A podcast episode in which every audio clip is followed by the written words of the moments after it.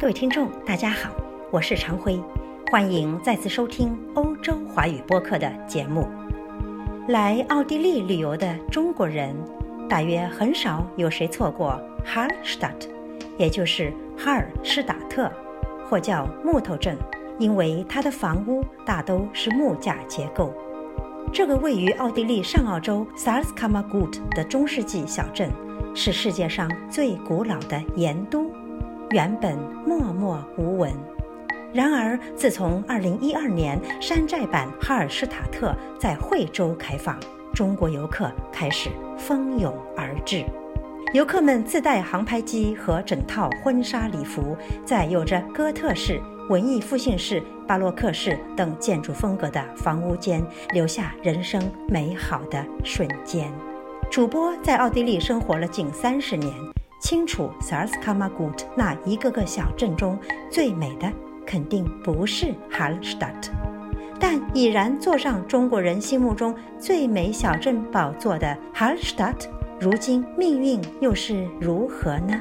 请听欧洲华语播客的报道。八月份，《南德意志报》发文称。仅有八百号居民的奥地利小镇 Hallstatt，因为在中国被开发商仿造而闻名。每年夏天有数万亚洲游客造访，其中仅中国大陆游客自2011年以来就增长了两倍。德国报纸这么说：中国的山寨版 Hallstatt 小镇2012年对外开放。克隆版显然非常符合中国人的审美，以至于越来越多的人也想去看看原版的 Hallstatt。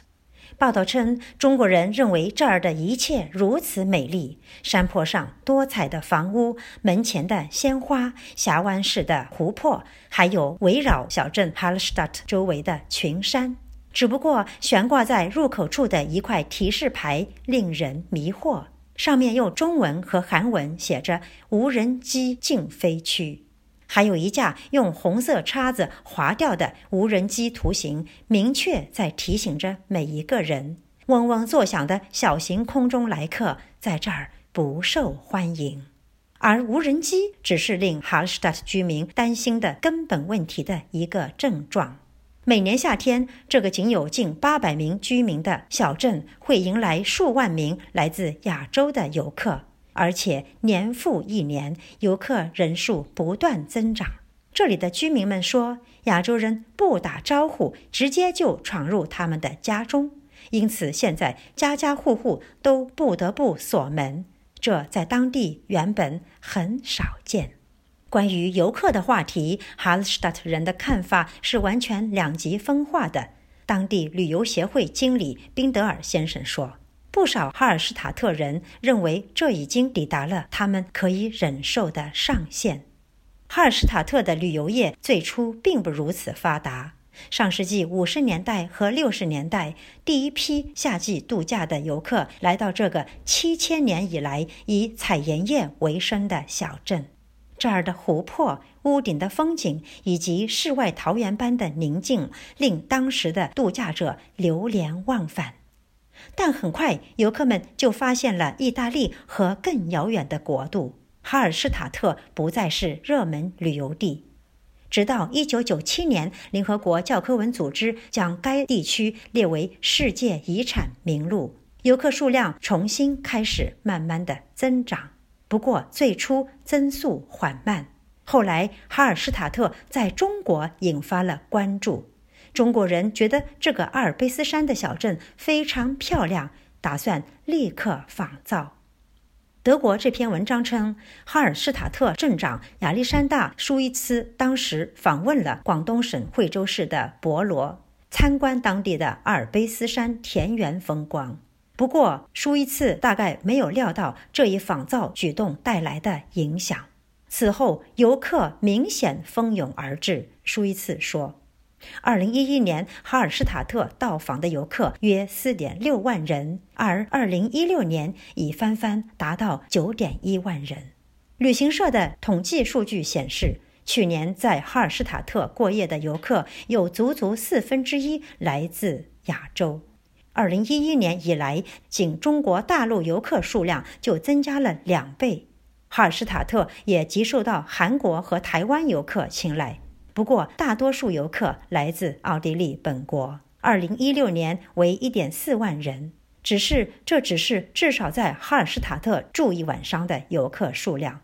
白天的游客数量难以估计，因为他们通常只是乘坐旅游大巴到这儿短暂的参观。不管怎样，哈尔施塔特已经成为远东游客的重要旅游目的地。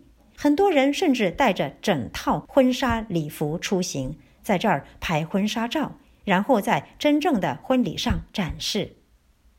对于亚洲游客，这座小镇变得和萨尔斯堡或者维也纳一样重要了。为何会出现这种情况？来自旅游协会的宾德尔先生给出了如下的解释。世界遗产这一地位暗示人们这里还不错，是一个自然、文化与生活和谐融合的地方，而且这里也的确很美。宾德尔说：“这里的人们热情好客，而且喜欢养护自己的房屋以及花花草草。正是这种地道和纯粹吸引了游客。只不过，也正因为这里即将面临失去这一切。”才吸引了如此多游客前来参观。每到夏季，哈尔施塔特的市集广场整天游人如织，让人想起了圣诞节期间萨尔斯堡的粮食活动。停车场常常不够用。同样可能出现的情况是，在自家花园喝咖啡小憩时，突然就有一架无人机出现在桌子上方，并悬停在空中。因此，二零一五年进入乡镇代表大会的哈尔施塔特公民名单组织希望抑制这种闪电式的拜访。公民名单组织的主席布拉德尔估计，夏季的日访客量多达七千人。这样下去可不行，他说。对于那些对我们这个地方和我们的文化感兴趣，并因此愿意多逗留一段时间的客人，我们要让他们在这儿的停留变得尽可能舒适。公民名单组织的建议将旅游大巴目前每天三十欧的停车费涨到一百欧元，或者向只在哈尔施塔特短暂停留的旅游大巴收取最高三百欧元的停车费，停的时间越长，费用越低。镇长舒伊茨对这些措施不以为然，他认为设置每日客流量上限和增加停车费都无法达到目的。他更希望通过奥地利方式解决问题。魅力，停车场位置不足时，镇政府会指示旅游大巴直接改道前往上特劳恩。此外，还有很多小措施，比如无人机禁飞提示牌。或者标注行为准则的木板，例如木板上会提醒游客不要未经允许进入居民家的花园或向湖中丢弃废物。再比如，旅游大巴傍晚时分开进哈尔施塔特，有助于分散客流。舒伊茨肯定不想把游客气走，因为游客蜂拥而至也有积极的一面。商店、餐厅和酒店生意兴隆。这为当地人创造了就业，年轻的哈尔施塔特人也有机会结交来自世界各地的人。镇政府从停车费中获取的收入也对本镇居民有好处，比如镇政府已投资新建一家诊所。如果我们不是一个旅游接待地，就既不会有商店，也不会有医生。舒伊茨一边说，一边找出一篇2001年时的报道。文章的题目如今却与现实非常不符。正在死去的村庄。